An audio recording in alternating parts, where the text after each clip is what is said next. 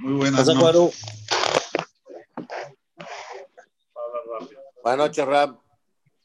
Estamos ya en la tercera plaga.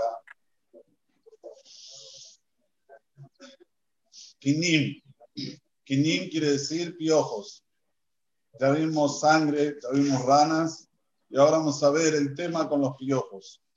Pero antes de entrar en esta plaga, quiero decirles que Dios, cada vez que iba a mandar una plaga, prevenía antes, mandaba a Moshe a Aarón y le decían a Faraón, mira, vamos a mandarte esta plaga, esta plaga, por favor, envía a nuestro pueblo para que sirva a Dios.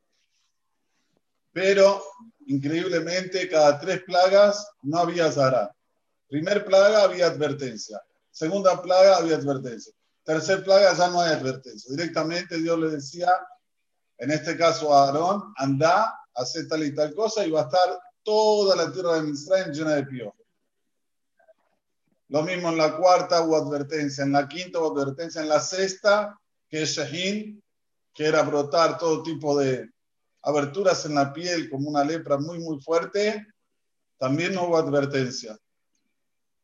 Y así la séptima, la octava hubo advertencia, la novena, que era la oscuridad, José, no hubo advertencia. En la última sí.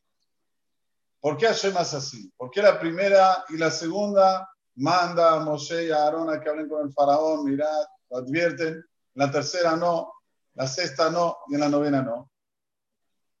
Akadosh Baruj tiene una anhaga, como se dice, una conducción en lo que se llama en el mundo.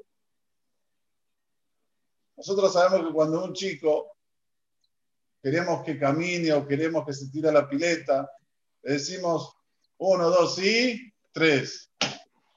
¿Por qué no decimos uno y dos? No se dice así.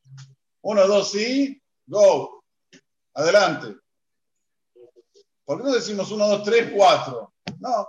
Sabemos que la tercera vez es la jatima. Es lo que sella. Es lo que ya no hace falta que digas más. La vencida. Es un todo, en todo lo que se llama la anhagá, la conducción en este mundo, tanto la parte física, material, como la parte espiritual. Te llamé la advertencia una vez, te llamé la advertencia la tercera, pero no te llamo la advertencia, ¿eh? Cuidado. Así nosotros nos conducimos con nuestro prójimo, con nuestros hijos. Lo mismo con relación a cuando nosotros queremos hacer una mitzvah, ya expliqué varias veces. Ajútame Shulash, lo vi Una, una persona agarra un hilo lo entrelazo una vez con otro hilo, un segundo hilo, un tercer hilo, difícilmente que lo pueda romper. Es una es una conducción que hizo Borolam en este mundo. Y lo mismo lo colocó en las macot, en las plagas o en las epidemias, si se puede decir. También, primera y segunda advertencia, tercera ya no. Borrón y cuenta nueva. Cuarta y quinta advertencia, sexta no otra vez borramos todo lo anterior, cuenta nueva. Entonces, ahora, ¿qué, qué, qué es el significado de los piojos? ¿Por qué el piojo? El piojo tiene un significado muy importante para nosotros, para nuestra vida, porque como siempre decimos, la, la Torah no es un libro de historias. La Torah no te viene a contar historias. Todo lo que dice la Torah es actualidad. Sí, pasó, pero también es actual y va a pasar también. Es pasado, presente y futuro. ¿Qué te vienen a decir los piojos? Los piojos nos vienen a decir algo muy importante. El piojo tiene una característica que se gruda, que se pega en el cuero cabelludo, en el cuerpo del ser humano, y es muy difícil sacarlo. Nosotros a veces pensamos, cuando hacemos actos espirituales, son cosas que, bueno, hicimos. No, no, no esto por más chiquitito que sea, se pega en la Neshama y te va a acompañar toda la vida. Toda la vida. ¿Cuál es la prueba de lo que estoy diciendo que es Emet, es verdad? Una persona decide salir de vacaciones. Bueno, digamos que no hay epidemia, digamos está todo tranquilo. Hashem por me dio posibilidad para vacacionar. Va hasta la a que vende o por internet, saca un pasaje, una agencia de turismo, saca el pasaje, programa todo, pasaje, el itinerario, dónde va a parar aquí, dónde va a parar allá. Y así se empieza, empieza a trabajar la imaginación. Es un, un viaje de placer, un viaje de no sé qué. Bueno, primera parada, París. Ah, bello París. Muy lindo. Va hasta Ezeiza. Cuando está llegando a Ezeiza hay paro. Hay gente que no lo deja pasar. No lo deja pasar. Tiene que bajarse del coche, caminar 200 metros con las maletas hasta que llegue a Ezeiza. Ya comenzó el viaje un poquito nervioso, estresado. Pero bueno, vamos a París. Bueno, llega a la, fila de Seiza, caos. Hasta que lo atienden, hasta que llega, ya pasó, sube arriba, la policía, caos, filas enormes. Tiene toda la paciencia del mundo. Llega la policía, la policía le dice, a ver, ¿por qué va, señor? ¿Cuál es el motivo? Empiezan a hacer preguntas, pasa la policía también. Ya está en el avión. Bah, Hashem, tuvo posibilidad de comprar business. Business class, se sienta, se acomoda, todo bárbaro, ah, comienza a ver un poquito, sale el avión, pasa por Porto Alegre, que es muy común. Porto Alegre, turbulencias. ¿Y qué turbulencias? Oh, a veces el avión se sacude como un... Bueno, pasa, ya pasó la turbulencia. Llega a París, Van de Gaulle, se llama el ¿Eh? Charles de Gaulle. Bueno, llega, posa el avión ahí, paro. Las malas no llegan. Las maletas, las valijas no llegan. ¿Qué tal? Tiene así un montón de complicaciones. Vuelve del viaje, preguntarle cómo estuvo, bárbaro. Pero ¿cómo? Si tuviste un montón de complicaciones, no me acuerdo de la no me queda eso en la cabeza. Lo que me queda a mí son los momentos lindos que pasé cuando salí. Y si me van a preguntar si lo hago de nuevo, claro que lo hago de nuevo. Hay, hay, hay impedimentos en el camino, pero no me, no me recuerdo eso, me recuerdo los momentos lindos que viví.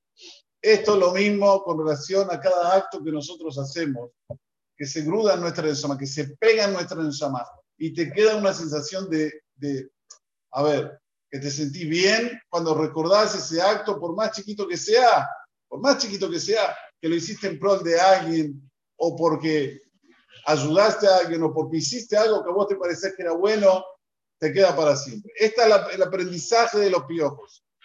Son chiquititos, ínfimos, pero entran.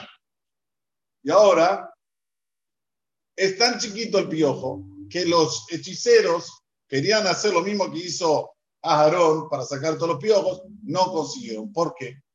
Dice el Talmud, porque la parte de la impureza con una cosa que es menos que una cebada, tomando una cebada es esto más o menos, menos que eso ellos no tienen agilidad, no se pueden agarrar, no, tienen cómo hacerlo, cómo efectivizarlo. Entonces, los hechiceros no consiguieron hacer lo que hizo Aarón. Y ahí reconoce Paró, Etzba Elohim, esto es un dedo divino. Esto vino por Dios, porque los hechiceros no consiguieron hacerlo. Dígase de paso, en la impureza, también hay poder. No hay que decir, nada, la impureza no. La impureza existe y tiene el mismo poder tal vez que la pureza. Por eso puedes encontrar gente que no sigue la Torah y las mitzvot, que tienen poderes. Y vos decís, ¿cómo puede ser? Existe, no es una farsa. Lamentablemente vivimos en un mundo de sheker, de mentira, que la mayoría son personas pero eso tanto en ámbito judío como no judío. También hay judíos que se, te dicen que son abracadabra y no lo son y no tienen ningún tipo de, de, como se dice, de conocimiento de las cosas. Pero bueno, volviendo, la impureza hasta la cebada llega. Después de la cebada, en, en, en ¿cómo se dice? En, en, en, medida, muy bien. En medida, no Hartumim el paro ex Elohim. Dijeron los hechiceros al faraón, no lo dijo el faraón, lo dijeron los hechiceros, es un dedo divino. Igualmente,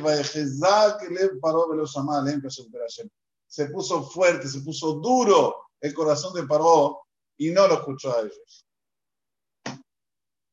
A Kadosh Barujú siempre nos manda mensajes, siempre.